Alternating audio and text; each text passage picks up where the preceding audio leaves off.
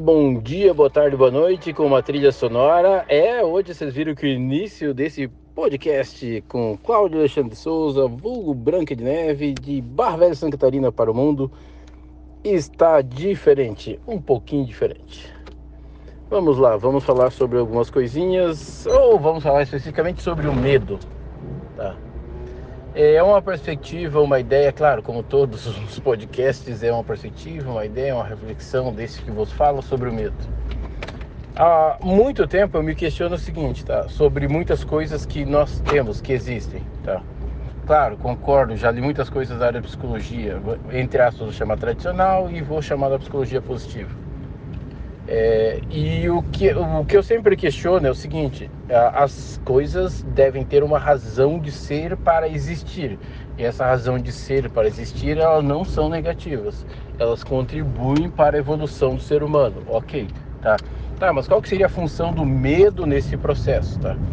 Eu vejo o medo como um sistema de alerta. Na verdade, eu gosto do que o Stan Lee criou lá para o sentido aranha o medo é aquilo que nos alerta de algo que até então nós não temos conhecimento suficiente para fazê-lo de forma tranquila, o que por si só já faz com que tenhamos que ter mais atenção para a realização daquela coisa em si. Ou seja, o medo não é tá, tudo em extremo mata, tá? Ou seja, água demais mata e ar demais mata, Ou seja, então qualquer extremo. Então, o meu posicionamento não é que o medo não seja, ah, o medo não é ruim, não. Qualquer sentimento no extremo mata. Alegria demais, amor demais se torna obsessivo, patológico e por aí vai. E a mesma coisa acontece com o medo. A hora que ele chega ao extremo. Mas o medo, o que, que é, basicamente? Ou o que, que o Cláudio compreende que o medo seja, tá? Primeiro, muitas pessoas, tá, isso já virou um clássico, a questão da coragem, não é ausência de medo, e sim coragem, você compreender o medo que você tem e agir apesar do medo, porque você olha para o seu coração a partir dele, para o seu interior, para o seu centro, e você compreende o medo que está sentindo e age apesar dele, ou compreendendo o que ele lhe causa, ou seja, as sensações que ele lhe provoca, você mesmo assim você segue em frente, tá? Então eu tô falando isso hoje. E na verdade sim, esse é um ponto de vista que eu tenho sobre medo vários vários dias, vários meses, mas a fala de hoje até em função de uma questão que uma amiga, senhora Isis Vargas, tá, de Teutônia, interior do Rio Grande do Sul, Vale de Taquari, ou seja, em uma conversa e aí eu tava ia começar a conversar, explicar para ela sobre medo, eu disse, opa, pera lá, então vou vou deixar essa questão clara bem sobre essa percepção, tá? Então, voltando é, você tem medo? OK. Agora você tem medo do quê? Tá? E por que que o medo ele contribui para a evolução, tá? Pela seguinte razão, tá? A nossa vida ou a nossa existência, ela é seguida de adversidades. Adversidades existem, tá? E muitas delas, ou aquelas que se repetem, eu vou fazer algo com o qual já compreendo como as variáveis se comportam, as variáveis da existência, por mais complexas que sejam, mas eu sei como muitas delas se comportam, eu me sinto tranquilo, o medo não surge. Só que aquelas situações que acontecem, que envolvem variáveis novas, fatores novos nessa situação chamada vida ou existência, faz com que nós tenhamos esse sentido aranha, esse sentido que nos alerta sobre aquela situação de não ter noção de como as variáveis que se interrelacionam, se conectam para dar uma base mais clara sobre o que vai acontecer nos dias seguintes. Lembrando, ninguém controla a existência, nós não controlamos a vida, nós não temos como saber, ah, não, amanhã de manhã exatamente vai fazer isso, vai fazer aquilo, vai fazer aquilo outro. Não. Pela quantidade de repetições que nós fazemos, nós temos uma suposição mais sólida, mais consistente. Mas não quer dizer que vai acontecer exatamente aquilo. Ou seja, só que quando há menos variáveis, menos repetições, menos bases, e alguns vão dizer até, claro, menos autoconhecimento, menos você conhece de a ti mesma, maior a probabilidade de que aquela situação gere aquilo que nós chamamos de medo, que assusta e por em diante, e isto acaba influenciando nas nossas tomadas de decisões, acaba influenciando nas nossas atitudes. Por quê? Porque isso é aquilo que vão dizer, como eu tenho menos dados sobre aquela situação, o risco de é, eu não ter certeza dos possíveis cenários faz com que eu analise esse risco com os poucos dados que eu tenho, que me gerou medo, e acabe tomando decisão que depois, no futuro, eu venho, nossa, não foi a decisão acertada por em diante. Ok, mas era o que aconteceu naquele momento. E aí estarmos em paz que naquele momento eu tinha mais decisões, eu tinha mais variáveis que influenciavam para essa do que para outra. Passa um tempo, por isso que cabe aquela pergunta assim, ó, o que você faria para o seu eu de 10 anos? O que você falaria para o seu eu de 15 anos? O que você falaria para o seu eu de anos atrás? Por quê? Porque hoje você tem mais variáveis, mais informações, conhece-te mais a ti mesmo, eu que na época não tinha. Então por isso que depois você olhando para trás, você ah, faça isso, faça aquilo, se comporta assim, se comporta assado. Tá?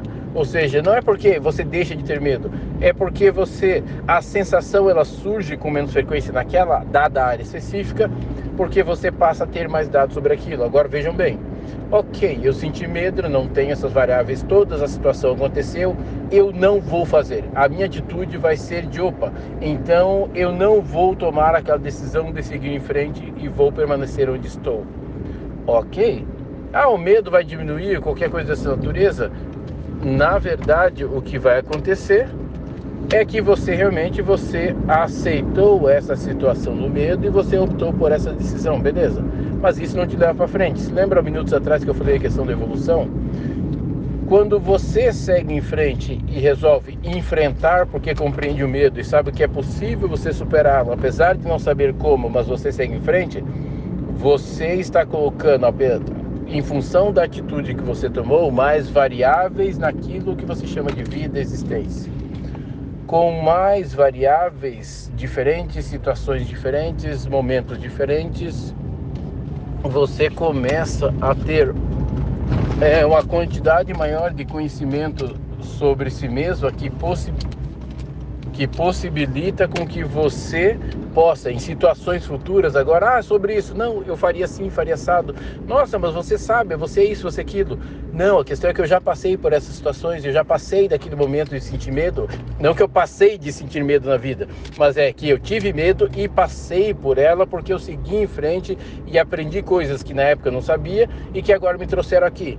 E é isto é que eu chamo de evolução. Eu não chamo de evolução no sentido de mais, melhor, de aumento. Não, eu chamo de evolução no sentido de mudança. Tá?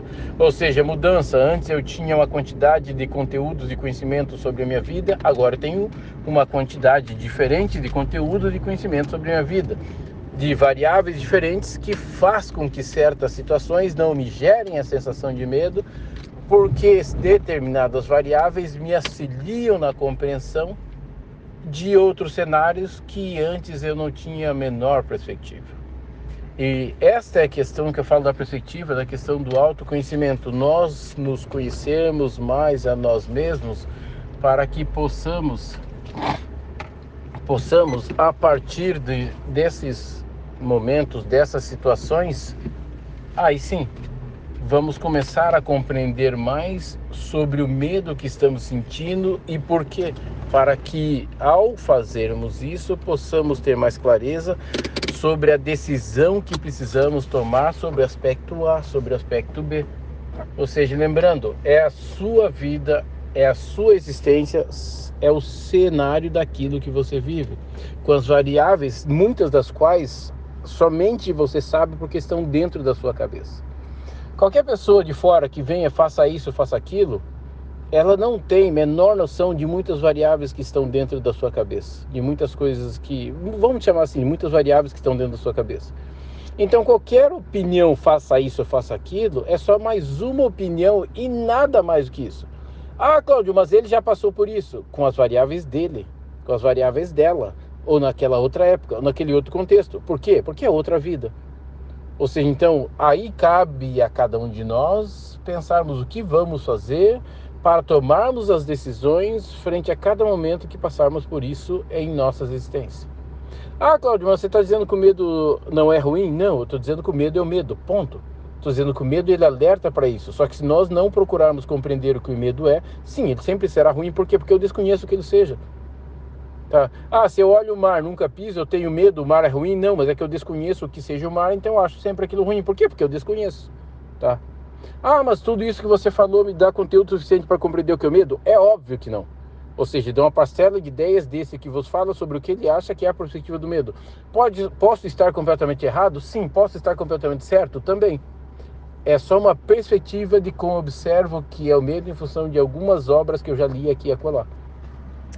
Essa foi mais uma fala, uma palavra desse que vos fala, Cláudio Alexandre Souza de Barra Velha, é da primeira 92, base aérea de Florianópolis para o mundo. Sim, Barra Velha, Santa Catarina, Brasil. Abraços, um bom final de semana para todos vocês. Ah, é, feliz Dia das Mães, senhora Izzy, para todas as mães, em nome da qual quero parabenizar todas as mães desse planeta pelo seu dia que será no próximo domingo. E valeu!